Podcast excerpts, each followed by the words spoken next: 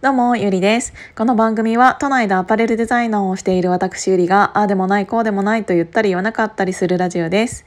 えっ、ー、と、昨日ね、あれ今日だったかな？どっちだか忘れちゃったんだけど、えっ、ー、と、今、乃木坂の国立新美術館でやっている、えっ、ー、と、ファッションインジャパンっていうのがあって、それが1950、あ、違う、1949年から、えーと、2010年代のファッションについて日本の歴史とともに学ぼうっていう、うんと、展示会がやっていて、えーと、すごく良かったっていうお話を昨日のラジオでもしたんだけどその熱量が冷めやらぬ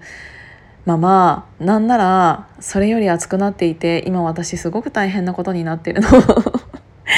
なんかねうんとまあ自分が服に携わっているからっていうのもあるのかもしれないけどやっぱりこのファッションっていうものっていうのはあのその時の時代背景、えーと、いろんな戦争だったり、えーと、植民地争いだったりそういうなんか本当に社会情勢とすごく、えーと深く関わっているんだなっていうのを思ったら余計になんか今自分が携わっているこの仕事っていうのがえっ、ー、と本当にちゃんともっとやりたいなって 思ったの。で、えーと、皆さん、えーと、サプールっていうのを聞いたことあります、うんと、日本と大体同じ大きさの国で、えーとコンゴっていう国があるんだけどえーと、世界で、えーと、一番貧しい国って言われている国の一つで、えーと、国民の平均月収が大体2万5,000円ぐらいなんだって。でそのうちの3割の人が、えーと、1日を130円以下で暮らすっていうもう本当に貧しい国なんだけどそこの国の中にサプールっていうグループがあって、えーとその人たちがすっごいおしゃれなのよ。であのすごい貧しいそういう国のなんかゴミ置き場とかなんなら普通に歩いている道でも本当にゴミがいっぱい散らばっているようなところを、えーと、歩いているだけなのにすごく絵になってで彼らはそんな月収の中年収の中、えーと、自分たちの給料の約4割年収の約4割を、えーとそのうん、洋服にファッションに、えーと、使っているのね。で、えーと、こうなった背景っていうのが、えーと、もともと1880年ぐらい？ぐらいとか1880年82年だったかな？に、えーと、コンゴっていうのが、うんとその植民地ヨーロッパの植民地争いの、えーと、巻き添えを食らってでフランスの植民地になったんですよね。で結構80年ぐらいだから1960年まで、えーと、80年、えーと、植民地化されていてでその時に、えーとそのフランスのファッションっていうものがコンゴっていう国にも、えー、と認識されて入ってきた。っていうのがあってで普通に考えたらそういう何て言うんだろう自分たちが、えーと、植民地にされていた、えーと、相手の国っていうものに対してなんかちょっとうんいいイメージはないんじゃないかなって思ったんだけど、うんと、コンゴの方たちは、えーと、彼らフランス人のことを、えーと悪悪い人だったとしても父親だとは思っているみたいで。うんだからそういう、えーと、人たちが教えてくれたことっていうのをの中でも自分たちが本当にいいと思ったことは、えーと、続けていきたいっていうので、えーと、そのフランス人が当時着ていたファッションっていうものに身を包んだ、えーと、メンバーがいてっていうのを、えー、とサプールって呼んでいるのね。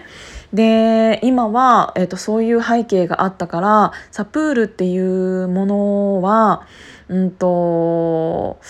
平和の象徴みたいな感じでされていて、えっ、ー、と、普段着っていうのは、えっ、と、特に何も変わらない、平日は何も変わらない、えっ、と、服装をしているんだけど、うんと、土日になると、祝日になると、えっ、と、そういうハイブランドに身を包んで街を歩いてっていうのをしているらしいの。で、えっ、ー、と、その写真ここに貼っておくので、ちょっと見てほしいんですけど、すごくかっこよくない？なんて言うんだろう、なんか、うーん、だってさ、年収の4割って言っても、2万5千円の、えっ、ー、と、12ヶ月？の4割ってぶっちゃけ大した値段じゃないじゃない？それでハイブランドを買うとかなったらあのハイブランドなんてもう本当にピンキリだけど T シャツで普通に56万いったりとか普通にするし、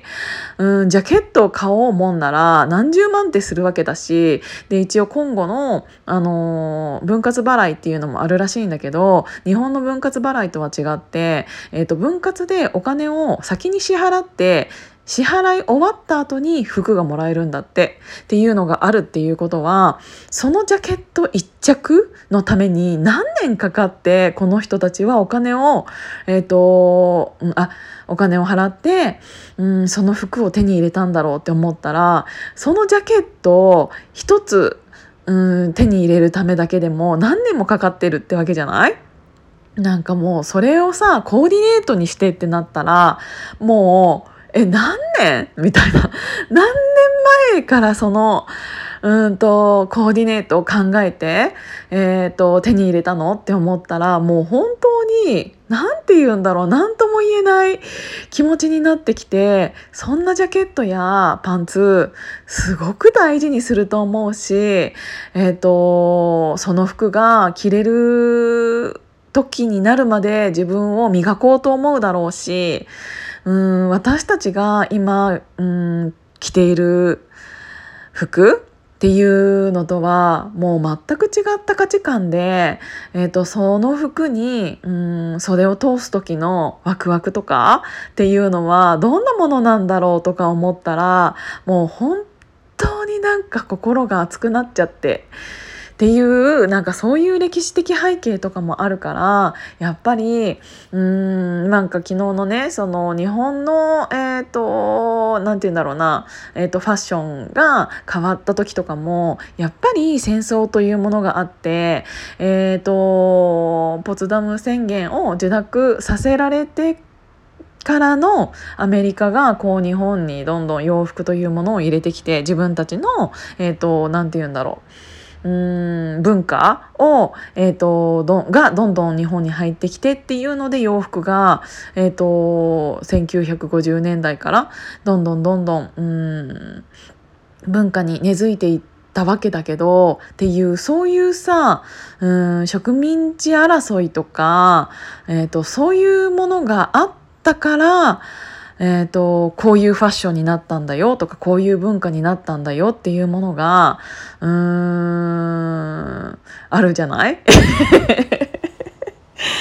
なんかそういうのってさでそれがすごくまあ建築とかそういうのは私あんまり何て言うんだろう詳しく知らないからわからないけどそういうものが分かりやすく出ているのがファッションだなっていうのをすごく思ったしなんかあの毎日のように服を作っている自分からするともうそういう気持ちを忘れたくないなって思った。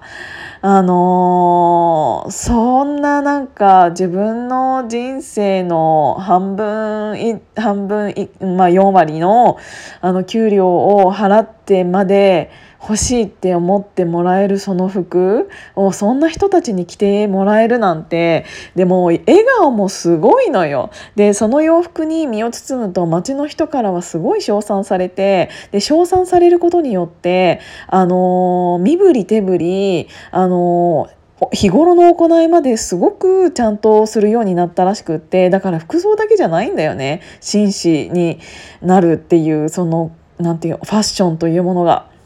だからそういうのも全部踏まえてうんなんかすごくいろいろ考えさせられたっていうのがあってなんかもう9分40秒になっちゃったから一回これで切りますがそこから思うことがまたあったので 次のラジオで話したいと思います。今日も聞いていただいてありがとうございました。じゃあまたね。